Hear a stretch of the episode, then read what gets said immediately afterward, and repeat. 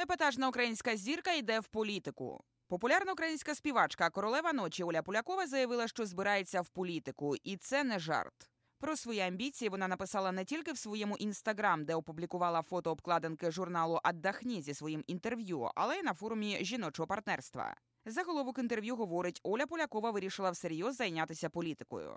Так, в моєму житті сталося багато нового, і про все по порядку. Я відверто розповіла в інтерв'ю «Аддахні» про політику підтримці ідеальної фігури, зйомки у свінгерах, майбутніх стадіонних шоу Королева ночі в цьому році. Багато іншого написала співачка. Також артистка офіційно заявила, що створює свою першу жіночу партію, і в її команду потрібні дівчата. Вона вважає, що жінки є силою України. Зараз починається передвиборна гонка в парламент. і Мені набридло голосувати за якогось дядька з плакатом, про якого я нічого не знаю. Розумієте? І мільйонам людей дуже хочеться знати особисто людей, за кого вони будуть голосувати. Тому я офіційно заявляю, я починаю створення партії, яка буде відповідати даному запиту. І це буде перша жіноча партія України, розповіла Оля Полякова, додавши, що це зовсім не жарт. Як відомо раніше про свої амбіції брати участь у виборах ради зі своєю партією голос заявив Вакарчук. А також в змі з'явилася інформація, що український поп-співак Олег Винник теж збирається йти в політику.